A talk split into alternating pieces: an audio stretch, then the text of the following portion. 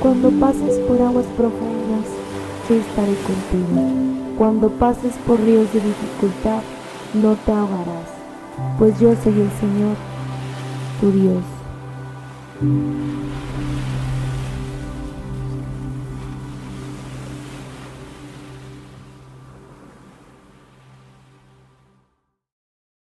La semana pasada tuvimos el cierre de, de nuestra serie Hola Cambio y fue algo que a mí me retó mucho. Este, si no tuviste la oportunidad de ver todos los mensajes, te animo a que los veas porque creo que cada uno, Dios habló algo muy especial eh, en lo personal, como matrimonio, como familia.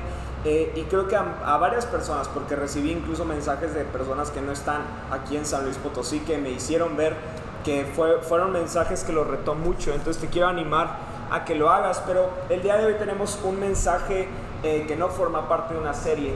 Y es chistoso porque este tema de sobre las aguas, ya lo he, platicado de diferentes formas.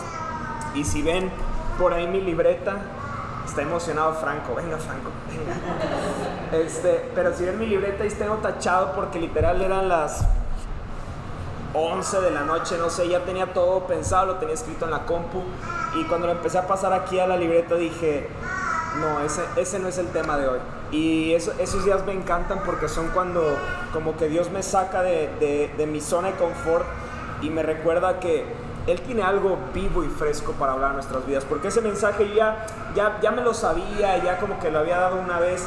Hace poquito me invitaron a predicar virtualmente ahí en una iglesia en Perú y hablé un poquito de esto y siempre le meto algo diferente, pero había hablado un tema ya de, de, este tema en específico y Dios me hizo ver algunas cosas que sé que hoy nos van a retar y que nos van a, nos van a hablar algo, sé que algo Dios te va a hablar a tu, a tu corazón.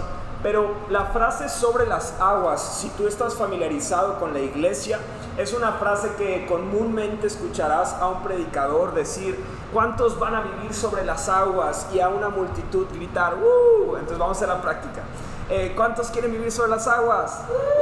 Gracias. Y, generalmente se queda en eso, en una frase que ocasiona un grito.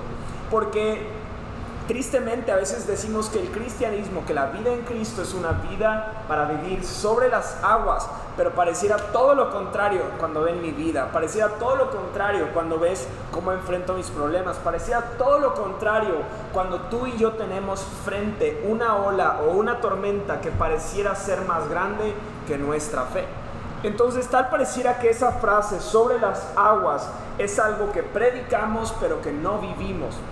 Y yo estoy firme en mi creencia de que Dios nos invita al dar un paso y decirle, Dios, quiero conocerte.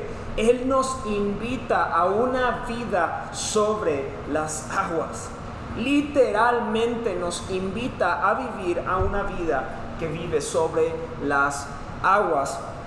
Y yo estaba pensando cuáles son los momentos más trascendentes de, algo que pareciera como cruzar un mar. Y no sé si los tengas ya ahorita en tu mente, pero creo que los más importantes es cuando Moisés cruza con todo el pueblo el mar y lo vienen persiguiendo. Y ahorita voy a hablar un poquito más del contexto de Moisés. Y por otra parte, cuando Pedro estaba en una barca, está una tormenta, Jesús empieza a caminar sobre el agua y Pedro le dice, si eres tú, dime para que yo pueda acercarme a ti. Entonces quisiera hablar un poquito más de los contextos de estas, estos dos pasajes, pero antes quisiera que leamos dos versículos. Entonces vamos a estar leyendo Éxodo 14 y vamos a estar leyendo Mateo 14. Entonces nada más nos vamos a enfocar a, la historia en Éxodo 14 y Mateo 14 para que los tengas ahí separados. Pero Éxodo 14 nos dice, versículo 21, Moisés extendió la mano sobre el mar y el Señor abrió un camino a través de las aguas mediante un fuerte viento oriental. Ese es el viento que a las tías les da frío en las riumas y todo ese es el viento oriental. Y dice, el viento sopló durante toda la noche y transformó el lecho del mar en tierra seca. Entonces el pueblo de Israel cruzó por el medio del mar caminando sobre tierra seca con muros de agua a cada lado. Y vamos a leer ahora el siguiente en Mateo 14, baby, por favor. Y dice Mateo 14, esta es la historia de Pedro. Dice, entonces Pedro lo llamó, Señor, si realmente eres tú, ordéname que vaya hacia ti caminando sobre qué? sobre el agua. Sí, ven, dijo Jesús. Entonces Pedro se bajó por el costado de la barca, caminó sobre el agua hacia Jesús. Entonces me gustaría hablar un poquito más del contexto de estas dos historias, porque pareciera que a veces no lo entendemos, pero a pesar de que tienen algunas similitudes, también tienen muchas diferencias, porque para empezar pasó muchos años atrás una de la otra, hay muchos años de diferencia.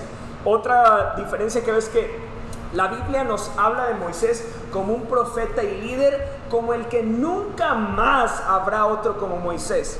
Eso si, hablan de ti en eso, en un trabajo, quiere decir que eres, eres impresionante, que nada funciona si tú no estás ahí. De eso nos está hablando la Biblia acerca de Moisés. Entonces un líder jefe. Otra cosa que vemos es que es muy diferente la situación que tenía Moisés a la situación que tenía Pedro. ¿A qué me refiero? Moisés, Dios le da la visión de liberar al pueblo de Israel que estaba cautivo en Egipto. Él va, libera al pueblo, tiene una, una serie de, de, momentos difíciles con el faraón, vienen las plagas y al final sale el pueblo de Israel que estaba cautivo en Egipto. Y literalmente para él cruzar el mar o no cruzar el mar significaba la muerte de toda una nación. Por otra parte, vemos que Pedro literalmente estaba pasando por una barca, una tormenta. Es un momento peligroso, es un momento difícil, pero no tenía a miles de personas dependiendo de su decisión. Simplemente él, en medio de todo el temor que le estaba causando estar en esa tormenta, dijo, Dios, necesito tu ayuda. Si eres tú, llámame para acercarme y poder estar a tu lado. Entonces es muy interesante estas dos situaciones porque como leíamos, a Moisés Dios le dice, vas a pasar en seco y a Pedro le dice, vas a caminar sobre las aguas.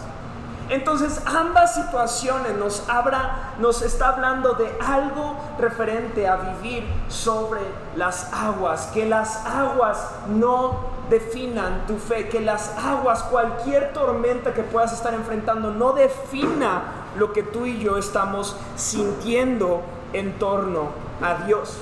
Pero yo, me, yo me, me, imaginaba, ¿qué los motivó a los dos? ¿Qué motivó por una parte a Moisés a decir, venga, voy a abrir este mar?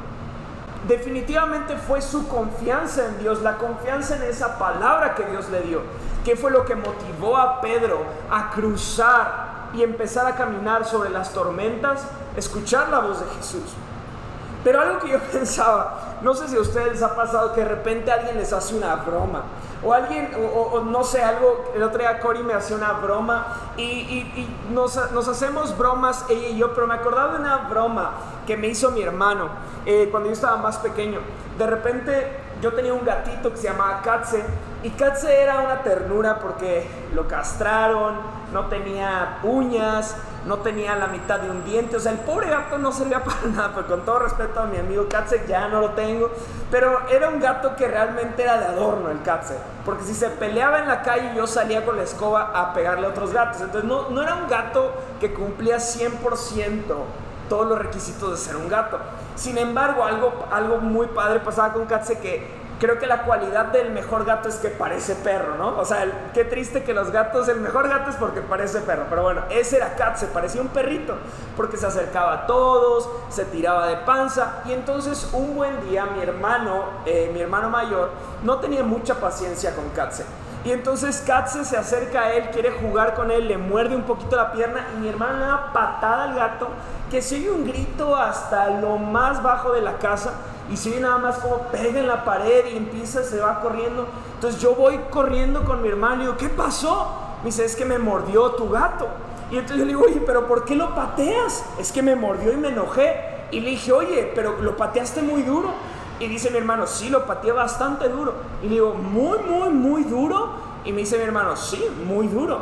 Y le dije, a ver, pateame como lo pateaste. Obviamente, si tú eres hermano mayor, si tu hermanito te hace eso, ya el gato pasó al segundo término. Mi hermano agarró toda la furia por años que Guille le causó dolores de cabeza y me dio una patada. Tremenda patada. Soy futbolista y nunca me había dado una patada tan dura. Literalmente me sacó volando y, y yo le dije, oye, le pateaste bien duro y se va corriendo y me dice, no lo pateé tan fuerte y se va, ¿no? Entonces yo, ¿por qué les cuento esto? Porque ¿qué, qué, garantía tenía Pedro cuando le dijo a Jesús, si eres tú, mándame llamar? ¿Qué hubiera pasado que se está topando al diablito de Eugenio Derbez, no? O sea, o sea, de que sí soy yo. O sea, ¿qué garantía tenía? Pero algo que me encanta de la historia de Moisés y de la historia de Pedro es que tenían tal certeza en su caminar con el Señor que nada se parecía a la indicación que recibieron por parte del Señor. ¿Qué pasaría en tu vida y mi vida si tú y yo tuviéramos la certeza, la seguridad de que la palabra de Dios es inconfundible con nuestras emociones? Que cada impulso que sintamos, digamos, esto no es Dios, es mi carne, es mi corazón, es mi emoción que está dominando mis decisiones. ¿Qué pasaría si tú y yo en cada decisión que tomamos, en cada momento que estamos viviendo, tomáramos más en cuenta las palabras que Dios ha hablado en nuestras vidas? Y entonces yo quiero hablar, el primer punto que quiero tocar es la relación o fe mayor que evidencia o certeza. ¿Por qué? Y si me ayudas, baby, el, el versículo de Hebreos 11 nos dice, la fe demuestra la realidad de lo que esperamos, es la evidencia de las cosas que no podemos ver. En otros, aquellos que leyeron Reina Valera se recordarán el versículo que decía, la fe es la certeza de lo que se espera y la convicción de lo que no, ¿qué? Ay, qué lectores de Reina Valera salieron aquí. Entonces nos está diciendo que es la certeza, es tener una seguridad de algo que mis ojos no pueden ver. Entonces yo veo en las escrituras que para vivir sobre las aguas debo de pasar de vivir buscando evidencias a buscar vivir en fe. No vivir por lo que veo, sino vivir por lo que no veo. Vivir no por lo que me impulsa mis emociones, sino vivir por aquello que incluso a veces me reta a dejar de ser como soy. Dios nos quiere llevar a vivir en fe por encima de cualquier evidencia. Y yo lo veo esto porque decimos que tenemos fe, pero muchas veces ya nos hemos acomodado en momentos evidentes. Hemos visto a Dios obrar de un modo y ya solo queremos que Dios obre de ese modo, porque ya es algo conocido. Tenemos un terror a lo desconocido, pero si te das cuenta, cuando llegaste a Cristo, muchas de las cosas que hoy son certezas en otro momento fueron algo imposible, algo ilógico, algo irreal. Pensar que yo, mi corazón tan duro se haría más blando era imposible. Pensar que las cosas que me atraían antes ya no me atraen hoy era imposible, pero hoy son realidad. Y eso antes fue algo que era totalmente difícil de, entender o difícil de ver. Si mi fe depende de una evidencia, entonces no es fe. Si tú das un paso esperando que Dios abra una puerta nada más y si no lo ha, te regresas, eso no es fe. Eso es que estás buscando jugarle a la segura nada más. Y yo no te estoy haciendo que todo lo hagas loco y que no tengas conciencia, ni uses la razón ni la mente que Dios te ha dado. Es importantísimo que tú y yo seamos guiados también por la conciencia que Dios ha puesto en nuestra, en nuestra mente. Pero es importante que tú y yo entendamos que hay pasos en nuestra vida, en nuestra fe, que a la mera verdad, o sea, en el momento del paso pareciera que te estás aventando un precipicio. Pero la única forma en la que tú y yo podremos discernir una de la otra es escuchando y teniendo la certeza de que Dios es quien nos está hablando. Mateo 14, 30 y 31 dice, pero cuando vio el fuerte viento y las olas, se aterrorizó y comenzó a hundirse. Sálvame Señor, le gritó Pedro. De inmediato Jesús extendió la mano y lo agarró. ¿Y qué dice ahí? Tienes tan poca fe, le dijo Jesús. ¿Por qué dudaste de mí? Y, yo le daba vueltas a este, a este cuestionamiento que le está haciendo Jesús a Pedro, porque dice, tienes tan poca fe, ¿por qué dudaste de mí?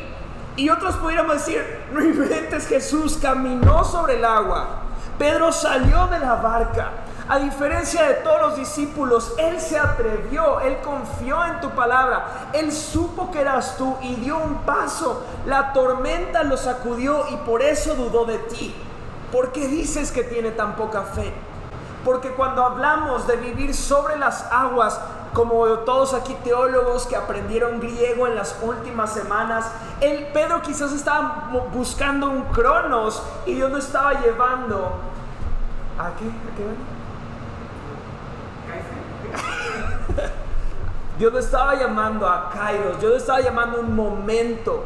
Y muchos de nosotros podemos ser sacudidos por una tormenta y no nos, no nos no recordamos, no entendemos que Él está ahí.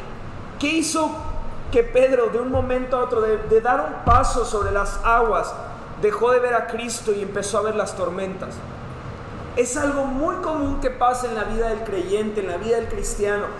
Llegamos a Cristo, nos dice, camina sobre las aguas, damos un paso y de repente vemos las tormentas y decimos, ay, ya no, esto, esto yo no me lo esperaba, Dios.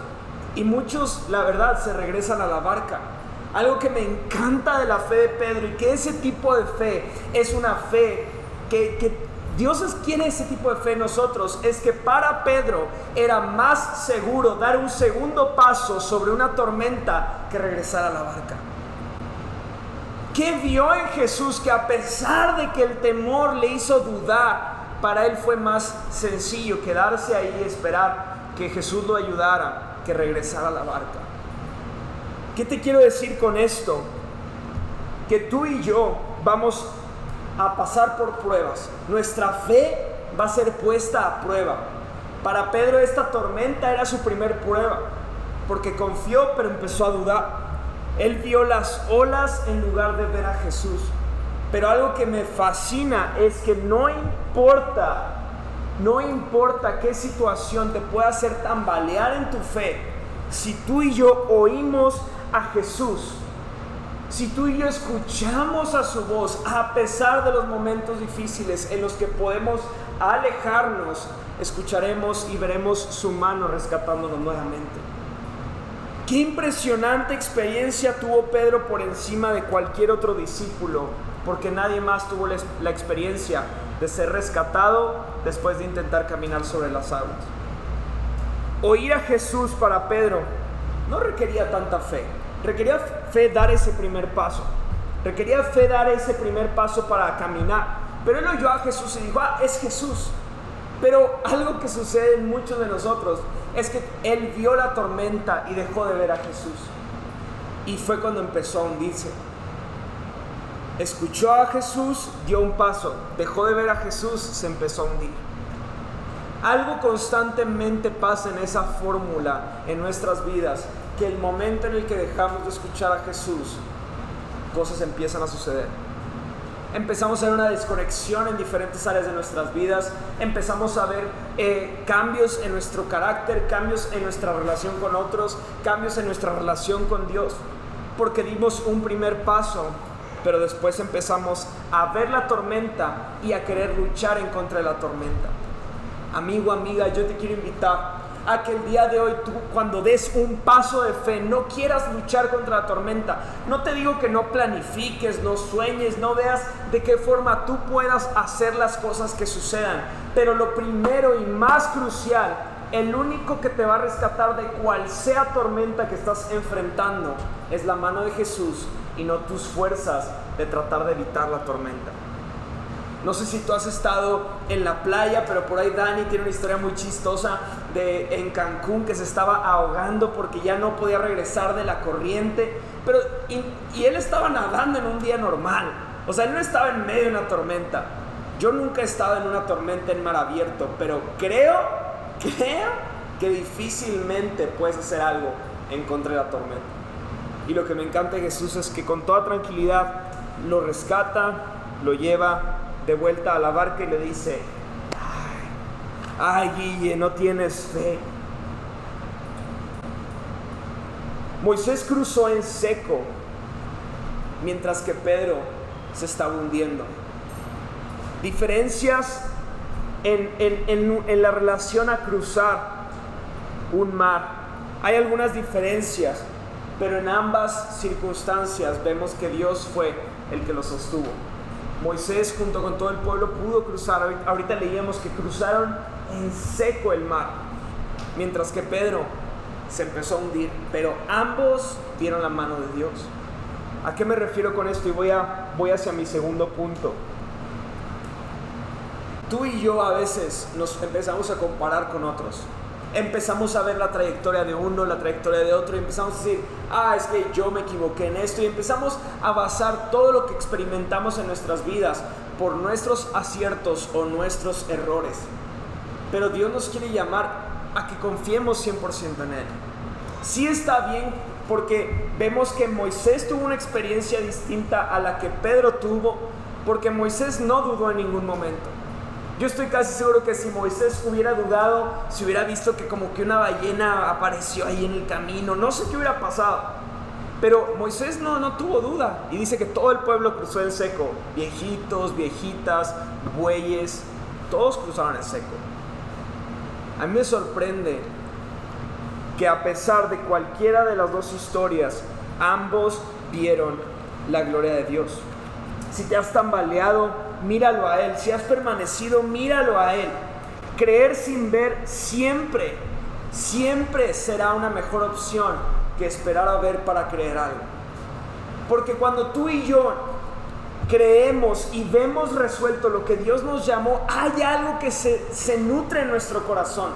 Yo les he platicado diferentes historias que yo me fui hasta el límite, hasta el momento en el que ya ni yo creía en alguna parte de mi corazón que Dios iba a hacer algo. Pero esperar, tener esa paciencia, esa certeza de lo que Él dijo lo va a cumplir. Cuando suceden las cosas, hay algo que nutre tu corazón. Hay algo que marca tu corazón y te dice, date cuenta que si yo te dije, yo te voy a sostener. Pedro evidentemente tuvo una historia en la cual nutrió su corazón y dijo, wow, Jesús me rescató en medio del mar. Pero creen que hubiera sido algo diferente si Pedro no hubiera dudado y hubiera caminado a la de Jesús sobre el mar. Creo que tendríamos una historia muy diferente. Pero cual sea tu versión, cual sea lo que tú has estado pasando, lo más importante es lo que Dios hace en tu vida y no lo que tú estás haciendo. No es lo grande de nuestra fe, sino es lo grande de su gracia, de su amor que está para con nosotros. Dios quiere mostrarse a ti en una forma en la que creo, y perdóname, creo que con todo mi corazón te puedo decir, tú has tenido experiencias anteriormente de algo increíble que Dios ha hecho en tu vida, de algo fantástico que dices, wow, Dios hizo esto.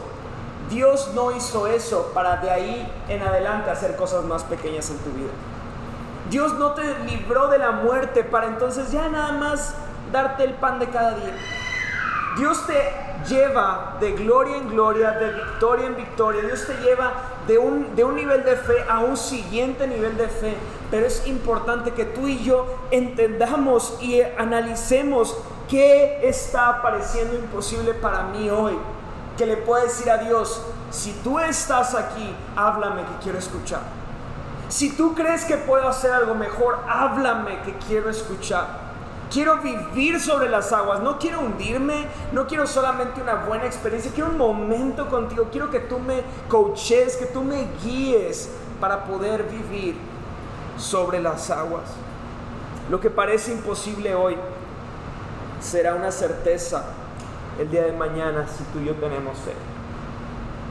Y para cerrar, Éxodo 14, 15 y 16 nos dice lo siguiente. Luego el Señor le dijo a Moisés, ¿por qué clamas a mí? Dile al pueblo que se ponga en marcha. Toma tu vara y extiende la mano sobre el mar. Divide las aguas para que los israelitas puedan pasar por el medio del mar pisando tierra seca. Esta historia de Moisés, yo ahorita no leí todo el capítulo, léanlo, está increíble, tiene muchísimas cosas a lo que se le puede extraer mucho. Pero a mí me sorprendió esta primer frase que le dice Dios a Moisés. ¿Por qué me clamas a mí? Oye Jesús, oye Dios, pues En tu palabra dice, clama a mí, yo te responderé. En tu palabra dice que, que tú vas a estar escuchando la petición de tus hijos. ¿Por qué me dices, por qué clamas a mí? Pareciera como, como, como un papá diciéndole, órale, empiésele. Me encanta ese Dios porque algo que Dios nunca va a dejar de hacer es que si ella te dijo, estoy contigo, no le pidas, oye, estás conmigo. ¿Por qué clamas a mí? ¿Por qué me vuelves a preguntar si nunca te ha abandonado? ¿Por qué queremos una segunda opinión? Pareciera como, como una ida al médico. Queremos una segunda opinión. Queremos que Dios nos vuelva a decir, sí, sí te dije. Si ella te dijo, ¿por qué clamas a Él? No te estoy, y con esto quiero ser muy, muy claro. Si tú estás orando, está bien que ores, pero hay ocasiones en las que Dios ya te indicó que es necesario que camines sobre las aguas. Oye, y el siguiente paso es caminar sobre las aguas. Oye, Dios, guíame, este, ¿qué, ¿qué, quieres que haga? Que camine sobre las aguas. Oye, Dios, a ver, pero es que en la prédica el pastor Guille dijo, dijo que a veces eh, nuestras emociones, ¿tú qué quieres Dios? Que camine sobre las aguas. El pueblo de Israel no tenía más a dónde ir. El pueblo de Israel si se regresaba, los mataba todo el ejército egipcio. Si ellos daban un paso sin fe, se iban a ahogar. Hay muchos que a veces estamos pasando situaciones así, que parece que si nos regresamos algo malo va a pasar, pero no tenemos la valentía de creer a Dios de que Él va a abrir en seco el paso para nosotros. Y el segundo paso, el segundo punto que quiero decir es que no hay fe, no hay fe pasiva. No existe fe pasiva. Siempre que Dios nos impulse a dar pasos de fe, siempre que Él nos esté llamando a dar pasos de fe, Él nos está llamando a la acción. Dios da la palabra, eso se convierte en una certeza porque tenemos fe en nuestro corazón, lo creemos y vamos por ello. Abrir un mar y caminar sobre el agua suenan como una buena opción si Dios fue quien te lo indicó. Oye, y es que eso suena muy intenso, suena ilógico.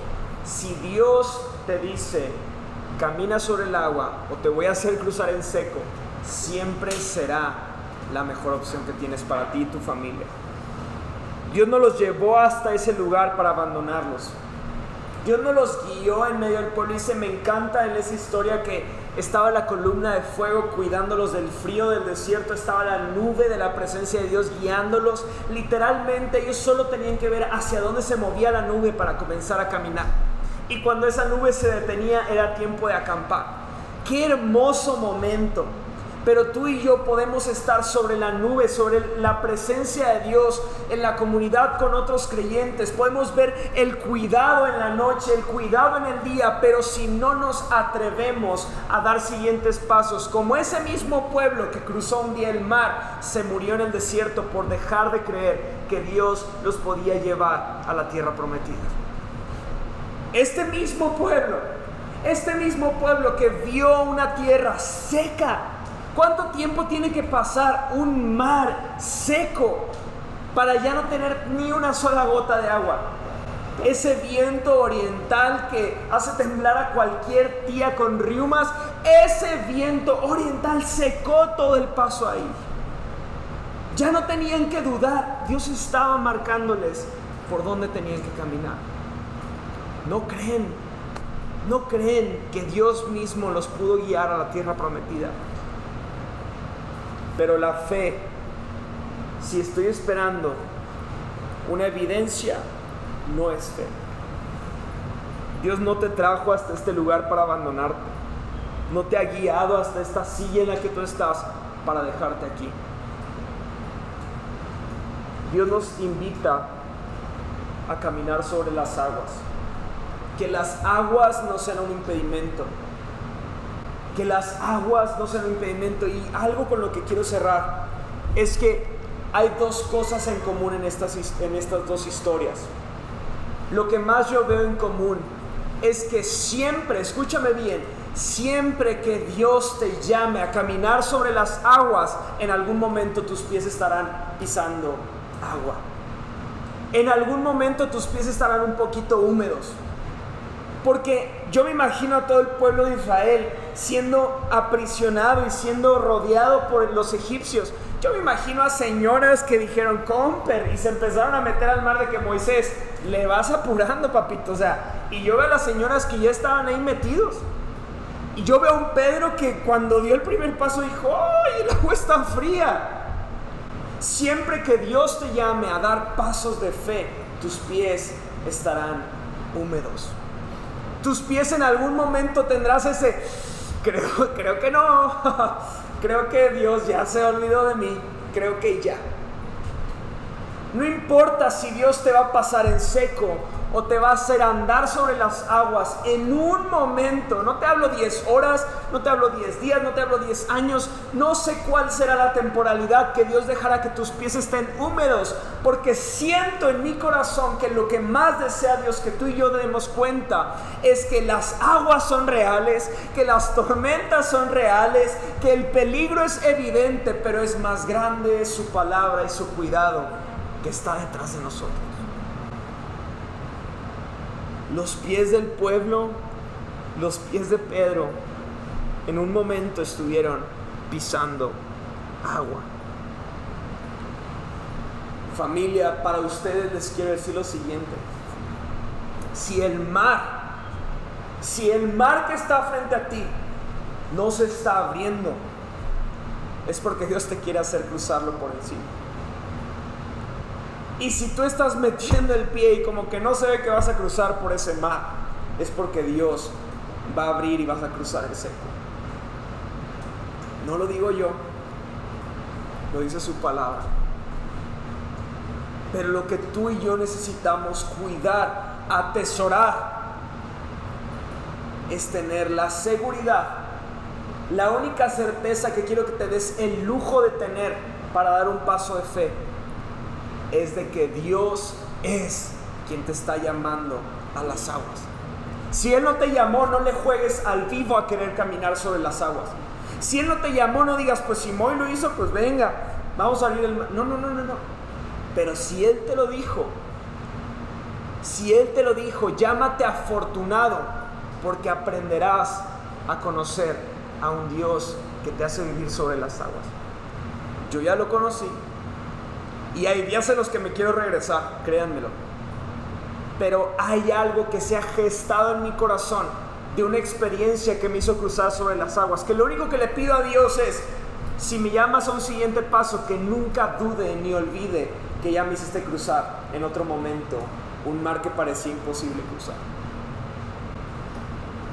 Solo necesitas un poco de fe para ver a un Dios que te guía sobre las aguas. Vamos a orar. Dios te doy gracias porque sé que tu palabra es fiel, es verdadera, nos reta, nos motiva, nos llama a creer en ti. Padre, te doy gracias porque sé que el día de hoy tú estás llamándonos a vivir sobre las aguas. No solo una experiencia de cruzar un mar, no solo una experiencia de pasar por encima del agua, sino que nos estás retando y animando a vivir siempre una vida sobre las aguas. Una vida que no necesita de algo que se ve para creer, sino una vida que cree para ver. Te pido, Padre, que en este día sé que tu Espíritu Santo está tocando nuestros corazones, está sensibilizándonos. Te pido que el día de hoy podamos ser cautivados, llenados de ti y que no importa el reto que parezca imposible, pidamos tu guianza, tu sabio consejo para escuchar con claridad y saber cuál es el paso que nos estás llamando a seguir. Te doy gracias porque tú nos cuidas y siempre estás a favor nuestro. En tu nombre Jesús. Amén y amén.